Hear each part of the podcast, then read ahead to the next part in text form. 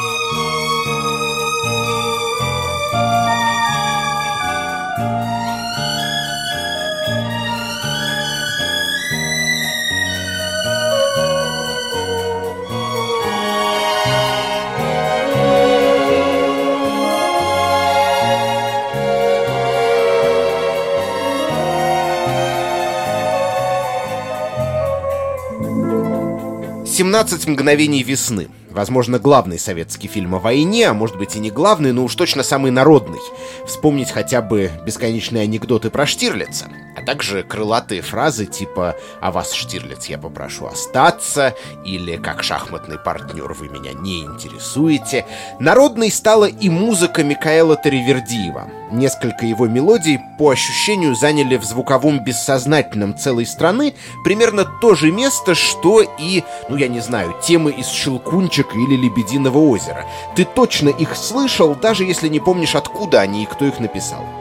Трудно сказать, что здесь идет зачем и что от чего зависит.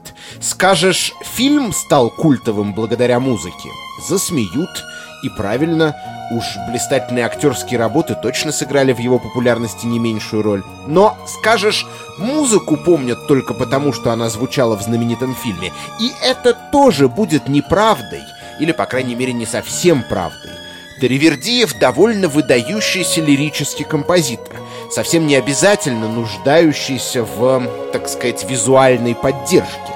Что, кстати, доказала относительно недавняя история, когда в его сочинения влюбились британские музыканты из э, хорошей, хотя и не хватающей звезд с неба группы The Real Tuesday Weld и собственными усилиями переиздали ее на Западе, получив множество восторженных откликов. Характерно, что э, Стивен Коутс, лидер The Real Tuesday Weld, с которым мне однажды довелось пообщаться лично, рассказывал, что запал на киномузыку Таривердиева, несмотря посмотрев ни одного фильма из тех, для которых она была сочинена. Он просто услышал, как в кафе фоном играет диск, и не смог оторваться, даже выклинчил себе этот диск в подарок. Так что, судя по всему, 17 мгновений это не тот случай, когда музыка тащит за собой фильм или наоборот. Это пример равноправного симбиоза двух искусств – звукового и визуального. И весьма любопытно, как этого симбиоза удалось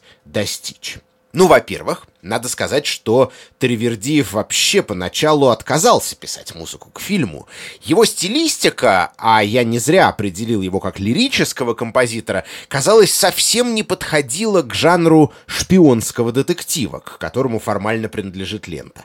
Просто вспомните, к каким картинам он создавал саундтреки до этого от фильмов Михаила Калика до сказочного мюзикла «Король олень» или до «Добро пожаловать» или «Посторонним вход воспрещен». Были, правда, и исключения, ну, например, ошибка резидента Вениамина Дормана, но совсем немногочисленные. Казалось, композитор занял свою нишу, в которую навряд ли поместится остросюжетный 12-серийный телефильм о советском шпионе в тылу врага. Тем не менее, Почитав сценарий «17 мгновений», Теревердиев изменил свое мнение. Давайте послушаем еще один музыкальный отрывок совсем другого свойства, нежели открывавшая наш подкаст так называемая тема дороги, а потом сделаем предположение насчет того, чем же проект увлек композитора.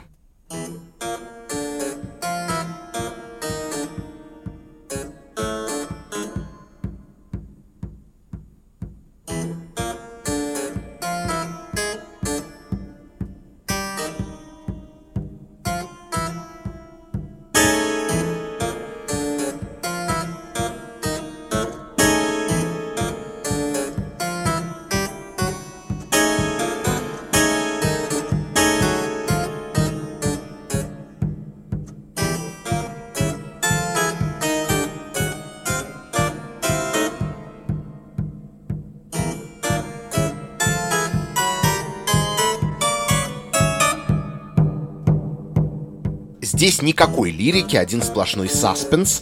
Не случайно Теревердиев характеризовал эту тему как тему тревоги.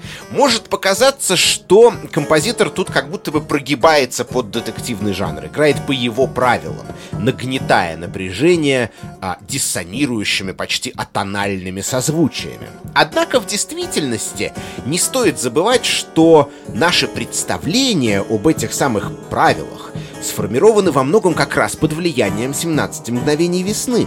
В момент создания картины многие его решения, напротив, выглядели новаторскими. Например, использование клавесина в качестве основной инструментальной краски. Это благородный старинный инструмент, ассоциирующийся с Бахом и вообще с идеальной гармонией музыки барокко. Заставлять его воспроизводить дребезжащие тритоновые интервалы и прочую чертовщину означает не следовать традициям, а наоборот, довольно смело с ними порывать. Но самое важное даже не это. Помните, мы говорили о том, что вроде бы тривердиевской эстетике не очень хорошо подходит остросюжетный шпионский фильм. Штука в том, и это, я думаю, стало абсолютно очевидно как раз на этапе ознакомления со сценарием, что телевизионный фильм «17 мгновений весны» не слишком-то и остросюжетен. Да, в нем есть довольно классные клиффхенгеры, которыми заканчивается почти каждая серия. Но вообще-то, что мы представляем себе, услышав словосочетание «шпионский детектив»? Наверное, что-то типа Джеймса Бонда с погонями, перестрелками, опасной романтикой и прочим свегом.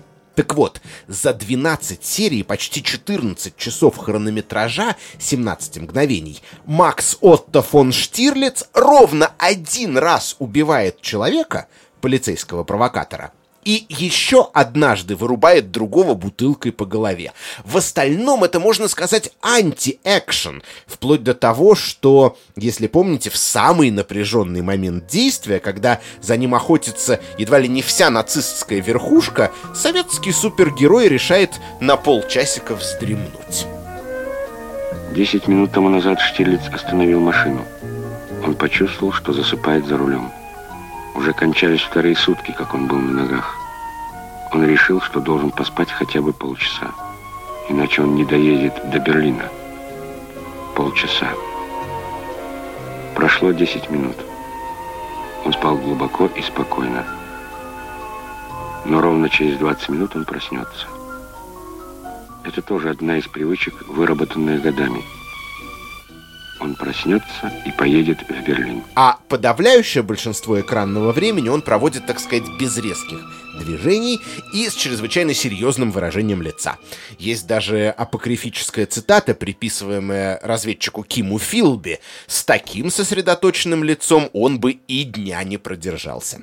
Дело в том, что главная активность Штирлица в фильме мыслительная. Он думает. И вот это уже вызов. Это уже сложная и амбициозная творческая задача, достойная Таривердиева. Как озвучить размышления главного героя? Все эти бесконечные «подумал Штирлиц» в исполнении закадрового голоса Ефима Капеляна, которые позже стали основой множества анекдотов. Ведь очевидно, что на экране в эти моменты толком ничего не будет происходить. Ну, покажут самого Штирлица, напряженно сдвинувшего брови, ну, на худой конец какой-нибудь флешбэк. Но основное эмоциональное и психологическое бремя сцены, зачастую довольно долгой, тем не менее, должна будет нести музыка. Так оно и вышло. И есть как минимум два, ну, на самом деле больше, но мы остановимся на двух, очень ярких образца того, как ей это удается.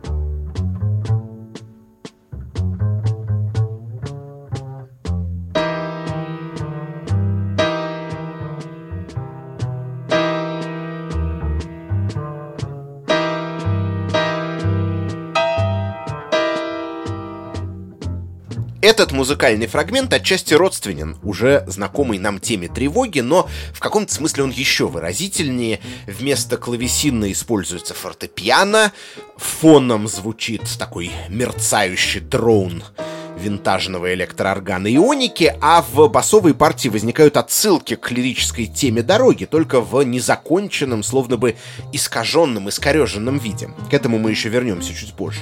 Звучит отрывок чаще всего в ситуациях, описываемых еще одной крылатой фразой «Штирлиц никогда не был так близок к провалу». Например, в десятой серии, там, где разведчик меряет шагами гестаповскую камеру, пытаясь придумать правдоподобное объяснение того, как его отпечаток пальцев мог оказаться на чемодане радистки Кэт. В музыке почти физически схвачено ощущение чрезвычайного нервного и умственного напряжения.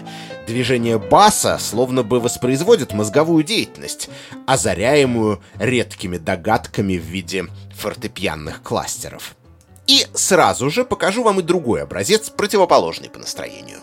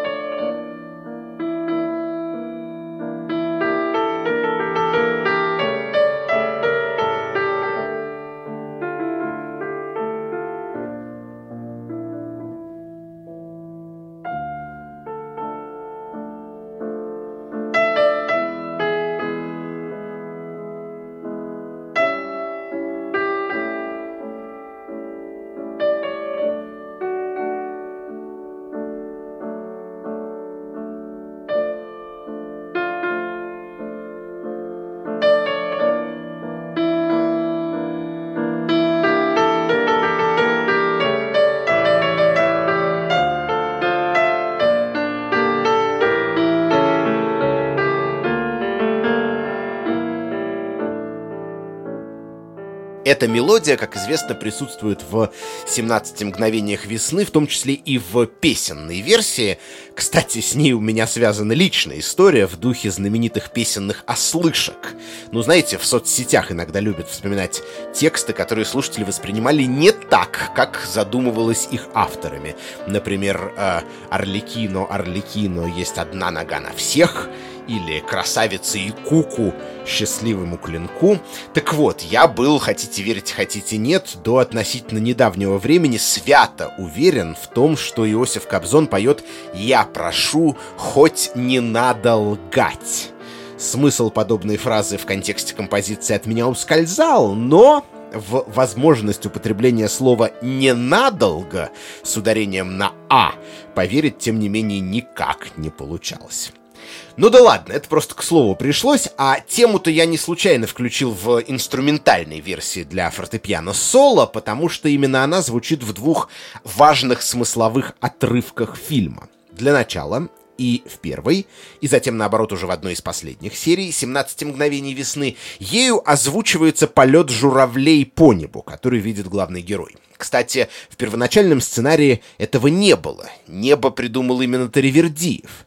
Я, как всегда, когда пишу музыку к фильму, стараюсь поставить себя на место героя, рассказывал позже композитор.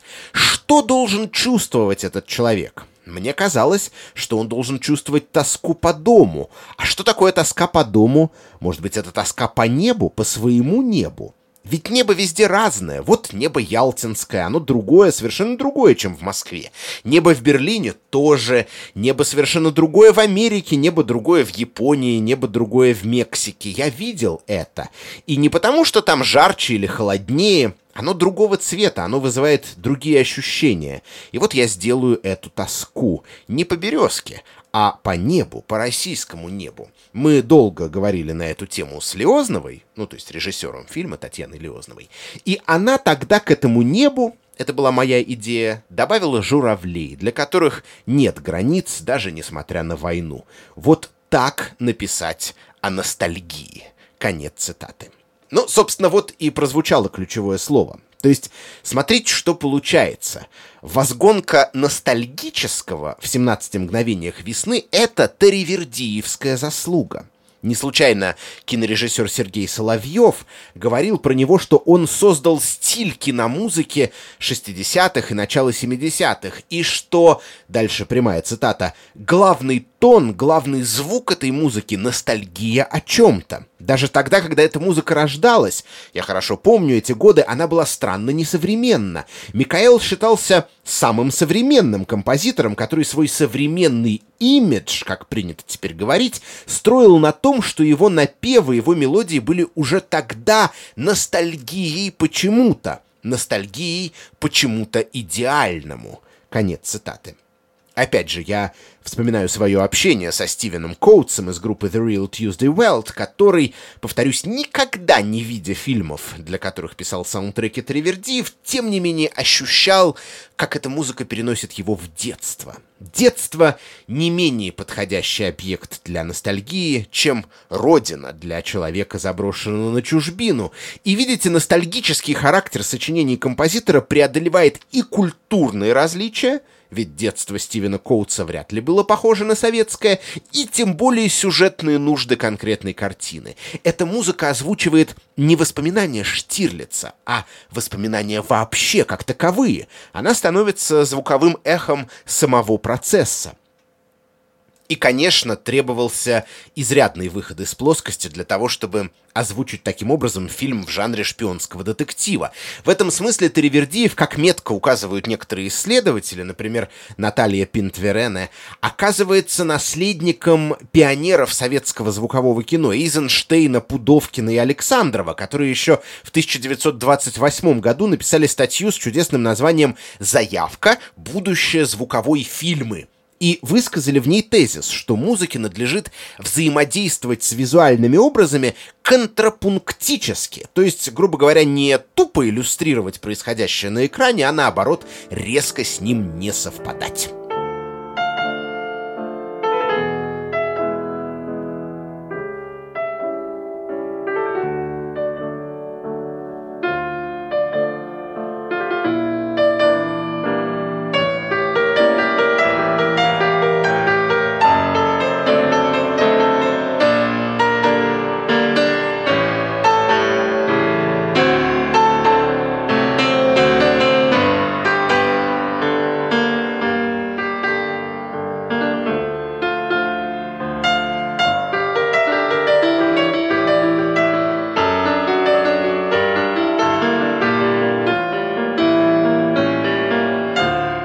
Я говорил о том, что эта музыка озвучивает в «17 мгновениях весны» два важных фрагмента.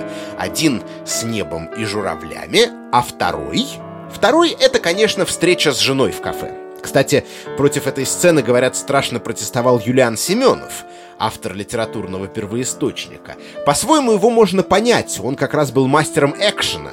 В книге «17 мгновений весны» действие развивается куда стремительнее, чем в экранизации, и на пятиминутную бессловесную интерлюдию там времени никак нет. Она бы выглядела просто-напросто вставным зубом, а еще она не вписывалась в семеновскую хронологию жизни героя, которую писатель старательно конструировал на протяжении не одного, а целой серии романов. Собственно, с сюжетной точки зрения она ведь и в фильме не то чтобы очень нужна. Но, черт возьми, это тот самый момент, на котором, наверное, плакали перед телевизорами даже суровые советские мужчины. И это пример того, как музыка рассказывает историю яснее всяких слов. Ведь в кадре-то не происходит ничего, кроме взглядов, которыми Штирлиц обменивается с женой. Но, тем не менее, буря чувств, которая их охватывает, понятна без дальнейших подсказок. Ее изображает Теревердиевская фортепиано с помощью и общей лирической интонации, и взволнованных модуляций из тональности в тональности, наконец, с помощью некоторых чисто музыкантских приемов, таких как рубато или ритенуто, ну то есть эмоциональное варьирование темпа во время исполнения. Что же мы имеем? А вот что. Композитор сам поставил перед собой задачу озвучить прежде всего мысли и ощущения героев, в особенности главного героя, и сам ее выполнил, придумав несколько ярких и очень иллюстративных, я бы даже сказал, дескриптивных решений, разительно отличающихся друг от друга в зависимости от того, какие именно мысли обуревают Штирлица. Лирическая тоска это или напряженный брейнсторм, логика и дедукция или грусть и печаль. А дальше интересный поворот. Вы знаете, я, признаться, никогда не обращал на это внимания, пока не пересмотрел «17 мгновений весны» специально для этого подкаста. Но удивительным образом мы с вами, пусть фрагментарно, но послушали уже почти всю музыку, которая вообще есть в фильме. 12 серий, почти 14 часов и, как ни удивительно, прожиточный минимум оригинальных, отдельных музыкальных тем. Вот так структурирована эта картина. Другое дело, что Таривердиев здесь поистине виртуозно работает с мотивами, с более мелкими элементами музыкальной формы. Вот их он тасует по-разному, прерывает на полуслове или, наоборот, начинает с неожиданного такта, переносит из одного регистра в другой, отдает их разным инструментам и инструментальным группам, ротирует в пределах одной сцены или комбинирует друг с дружкой. Мы уже слышали, да, а, отголоски темы дороги в тревожной теме размышлений. А вот другой пример. Послушайте-ка музыку, которая в партитуре снабжена условно условным обозначением «Берн». Она звучит там, где действие переносится в Швейцарию, ну, например, в печальной истории профессора Плейшнера.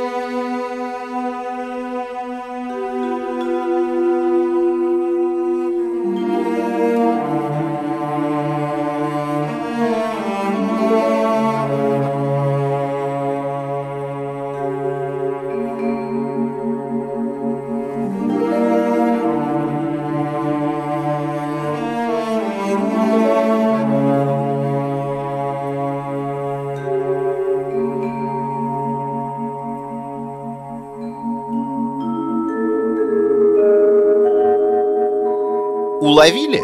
Ну, конечно, тема начинается как новый музыкальный эпизод в низком струнном регистре с доминирующими виолончелями, но внутри бац, и возникает аллюзия на песню о далекой родине. Чем дальше, тем больше такого становится в фильме. И к ключевым сериям, 10 или 11, музыкальные темы окончательно теряют свои первоначальные очертания и причудливо соединяются друг с другом, видимо, иллюстрируя то, как э, все смешалось в доме Облонских, да? Ну, в смысле, в политической жизни Рейха и, соответственно, в судьбах персонажей.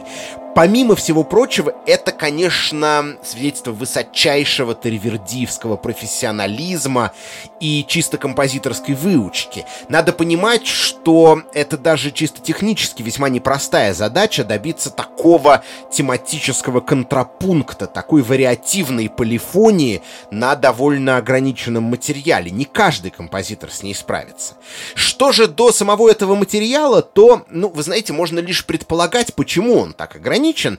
Вообще-то, по многочисленным свидетельствам, одних лишь песен к 17 мгновениям весны было сочинено с десяток, а вовсе не только те две, которые в итоге звучат в картине. На Ютьюбе можно найти еще парочку, остальные мне, по крайней мере, не попадались, только в упоминаниях. По всей видимости, пришлось на ходу учитывать требования жанра который, заметим, был в новинку ведь для всех действующих лиц. Многосерийные телефильмы лишь на рубеже 60-х, 70-х стали входить в моду в СССР. С подобной формой просто никто толком раньше не работал. Поэтому какие-то вещи, которые сейчас кажутся очевидными, в то время познавались опытным путем, методом пробы и ошибок. Например, то, что цельность фильма изрядно пострадает, если напичкать его слишком большим количеством разнородных музыкальных отрывков. И наоборот, при выдерживании единой линии звукового оформления повествования не разобьется на эпизоды. В заключение вероятно, необходимо послушать песню, которая стала одним из самых запоминающихся звуковых образов «17 мгновений весны» Ею в той или иной аранжировке открываются и закрываются почти все 12 серий. Не думай о секундах свысока Наступит время, сам поймешь, наверное Свистят они, как пули у виска Мгновение, мгновение, мгновения, мгновения спрессованы в года, мгновения спрессованы в столетия, и я не понимаю иногда, где первое мгновение, где последнее. У каждого мгновения свой резон — Свои колокола, своя отметина. Мгновенья раздают, кому позор Кому бесславие, а кому бессмертие. Из крохотных мгновений соткан дождь Течет с небес вода обыкновенная и ты порой почти полжизни ждешь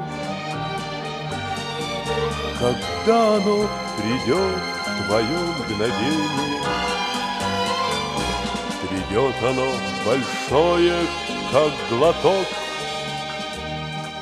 Глоток воды во время зноя летнего.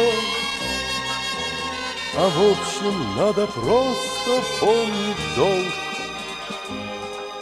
от первого мгновения до последнего. Не думай о секундах свысока. Наступит время, сам поймешь, наверное. Свистят они, как пули у виска. Мгновения, мгновения, мгновения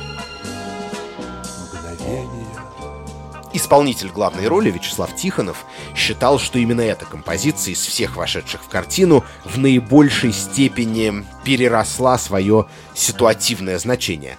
Она вышла за рамки фильма, говорил он, не только в том смысле, что обрела самостоятельную жизнь на эстраде или на радио, но и в более широком понимании, ведь она сама по себе говорит об очень многом, о чести, о человеческом долге, о том, как нужно прожить жизнь. Она учит всему этому молодежь. Конец цитаты. Очень советский по духу комментарий, не правда ли? И симптоматично, что он высказан в адрес именно этого музыкального отрывка, а не в адрес песни о далекой родине, и уж тем более темы размышления и тревоги. Пожалуй, это тот случай, когда материал соответствует интерпретации.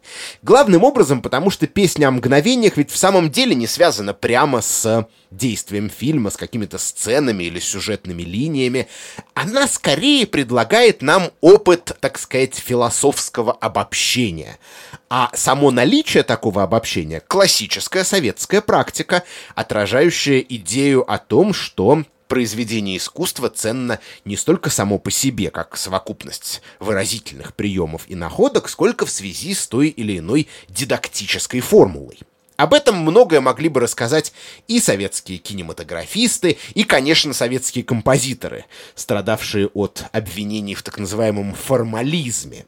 Эти обвинения звучали более-менее одинаково, что в сталинские времена, вспомните статью «Сумбур вместо музыки» или постановление об опере «Великая дружба» Вано Мурадели, оба раза тогда пострадавшей стороной оказывался Дмитрий Шостакович, что в более травоядные брежневские – Тихон Хренников в 1979 году осудил в своей речи на съезде Союза композиторов семерых представителей авангардного направления за то, что те, дескать, забыли о предназначении любого деятеля советского искусства — нести в мир разумное, доброе и вечное. Так вот, песня, открывающаяся строчкой «Не думай о секундах свысока», с ее относительно простой тональной организацией, статным торжественным ритмом и философски назидательной интонацией, а в общем надо просто помнить долг от первого мгновения до последнего.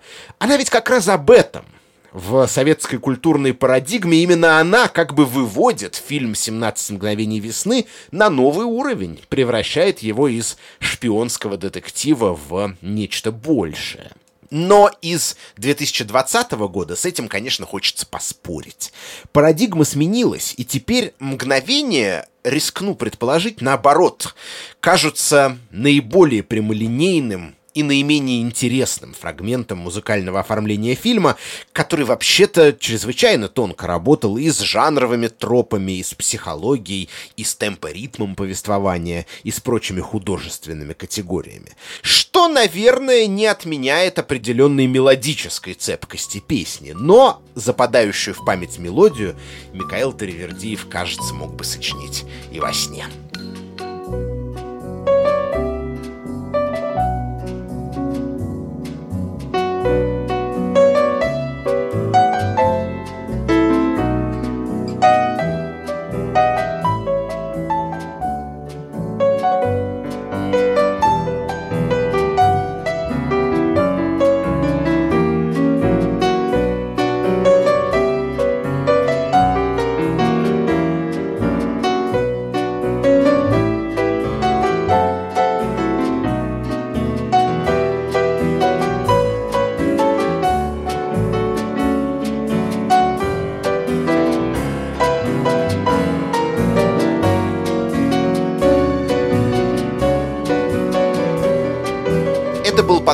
«Шум и яркость». По традиции, мне помогали его делать звукорежиссер Алексей Пономарев, редактор Даулет Жанайдаров, продюсер Женя Молодцова и главный редактор кинопоиска Лиза Сурганова. Подписывайтесь на нас, стримьте, ставьте лайки и оценки, а также присылайте свои замечания, комментарии и предложения на адрес подкаст собакакинопоиск.ру. И еще раз всех с праздником! Все свободны.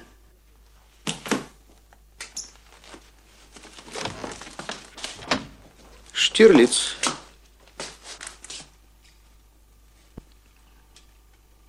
А вас я попрошу остаться еще на одну минуту.